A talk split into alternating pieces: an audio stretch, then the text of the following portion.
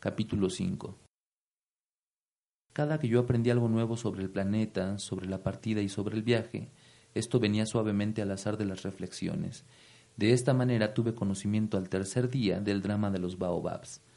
Fue también gracias al cordero y como preocupado por una profunda duda cuando el principito me preguntó ¿Es verdad que los corderos se comen los arbustos? Sí, es cierto. Qué contento estoy.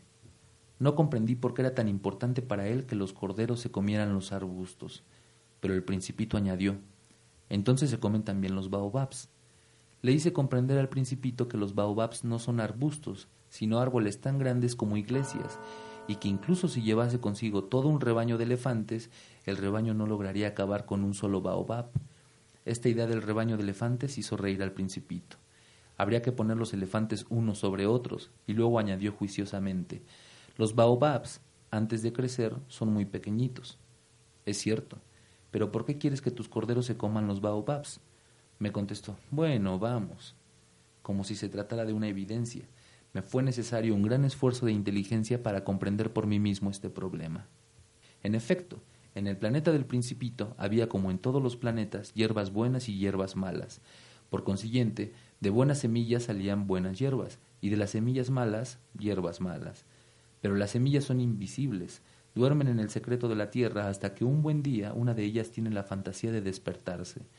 Entonces se alarga extendiendo hacia el sol, primero tímidamente, una encantadora ramita inofensiva.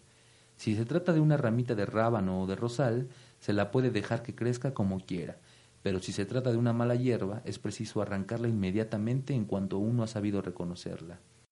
En el planeta del principito había semillas terribles, como las semillas del baobab, el suelo del planeta está infestado de ellas. Si un baobab no se arranca a tiempo, no hay manera de desembarazarse de él más tarde. Cubre todo el planeta y lo perfora con sus raíces. Y si el planeta es demasiado pequeño y los baobabs son numerosos, lo hacen estallar. Es una cuestión de disciplina, me decía más tarde el principito. Cuando por la mañana uno termina de arreglarse, hay que hacer cuidadosamente la limpieza del planeta. Hay que dedicarse regularmente a arrancar los baobabs cuando se les distingue de los rosales, a los cuales se parecen mucho cuando son pequeñitos. Es un trabajo fastidioso pero muy fácil. Y un día me aconsejó que me dedicara a realizar un hermoso dibujo, que hiciera comprender a los niños de la tierra estas ideas. Si alguna vez viajan, me decía, esto podría servirles mucho.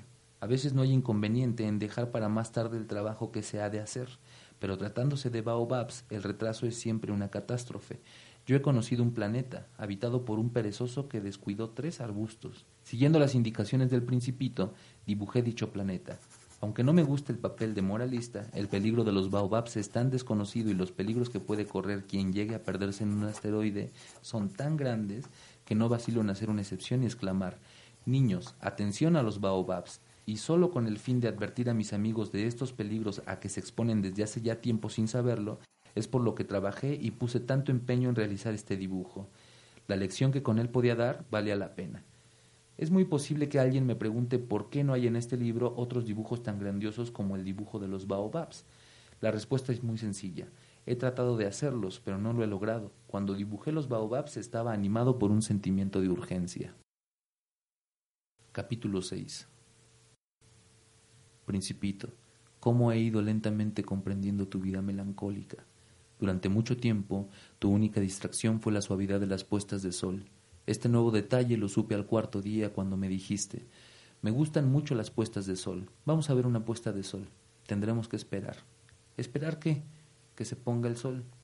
Pareciste muy sorprendido primero y después te reíste de ti mismo y me dijiste, siempre me creo que estoy en mi tierra. En efecto, como todo el mundo sabe, cuando es mediodía en Estados Unidos, en Francia se está poniendo el sol Sería suficiente poder trasladarse a Francia en un minuto para asistir a la puesta del sol, pero desgraciadamente Francia está demasiado lejos.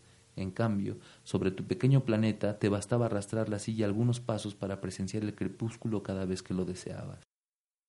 Un día vi ponerse el sol cuarenta y tres veces, y un poco más tarde añadiste. ¿Sabes? Cuando uno está verdaderamente triste le gusta ver las puestas de sol. El día que la viste cuarenta y tres veces estabas muy triste, ¿verdad? Pero el principito no respondió.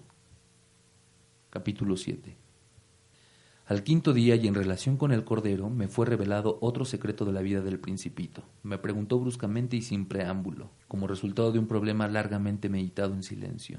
Si un cordero se come los arbustos, se comerá también las flores, ¿no? Un cordero se come todo lo que encuentra. ¿Y también las flores que tienen espinas? Sí, también las flores que tienen espinas. Entonces, ¿para qué le sirven las espinas? Confieso que no lo sabía. Estaba yo muy ocupado tratando de desatornillar un perno demasiado apretado del motor. La avería comenzaba a parecerme cosa grave, y la circunstancia de que estuviera agotando mi provisión de agua me hacía temer lo peor. ¿Para qué sirven las espinas? El principito no permitía nunca que se dejara sin respuesta una pregunta formulada por él.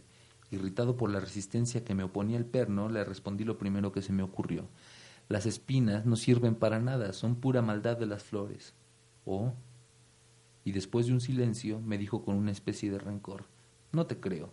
Las flores son débiles, son ingenuas, se defienden como pueden, se creen terribles con sus espinas. No le respondí nada.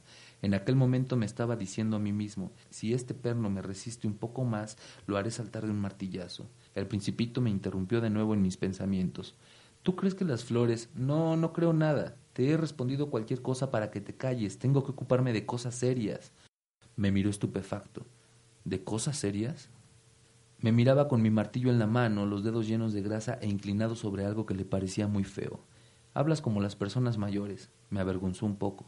Pero él, implacable, añadió Lo confundes todo, todo lo mezclas. Estaba verdaderamente irritado. Sacudía la cabeza agitando al viento sus cabellos dorados. Conozco un planeta donde vive un señor muy colorado que nunca ha olido una flor, ni ha mirado una estrella y que jamás ha querido a nadie. En toda su vida no ha hecho más que sumas, y todo el día se lo pasa repitiendo como tú. Yo soy un hombre serio, yo soy un hombre serio.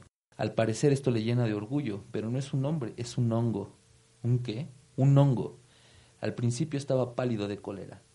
Hace millones de años que las flores tienen espinas y hace también millones de años que los corderos, a pesar de las espinas, se comen las flores. ¿Es que no es cosa seria averiguar por qué las flores pierden el tiempo fabricando unas espinas que no les sirven para nada? ¿Es que no es importante la guerra de los corderos y las flores? ¿No es esto más serio e importante que las sumas de un señor gordo y colorado? Y si yo sé de una flor única en el mundo y que no existe en ninguna otra parte más que en mi planeta, si yo sé que un buen día un corderillo puede aniquilarla sin darse cuenta de ello, ¿es que eso no es importante? El principito enrojeció y después continuó. Si alguien ama una flor de la que solo existe un ejemplar en millones y millones de estrellas, basta que la mire para ser dichoso. Puede decir satisfecho, mi flor está allí, en alguna parte, pero si el cordero se la come, para él es como si de pronto todas las estrellas se apagaran, y esto no es importante. No pudo decir más y estalló bruscamente en sollozos. La noche había caído. Yo había soltado las herramientas y ya no importaba nada el martillo, el perno, la sed, la muerte. Había en una estrella, en un planeta, el mío, la Tierra, un principito a quien consolar. Lo tomé en mis brazos y lo mecí diciéndole, la flor que tú quieres no corre peligro. Te dibujaré un bozal para tu cordero y una armadura para la flor. No sabía qué decirle, cómo consolarle y hacer que tuviera nuevamente la confianza en mí. Me sentía torpe. Es tan misterioso el país de las lágrimas.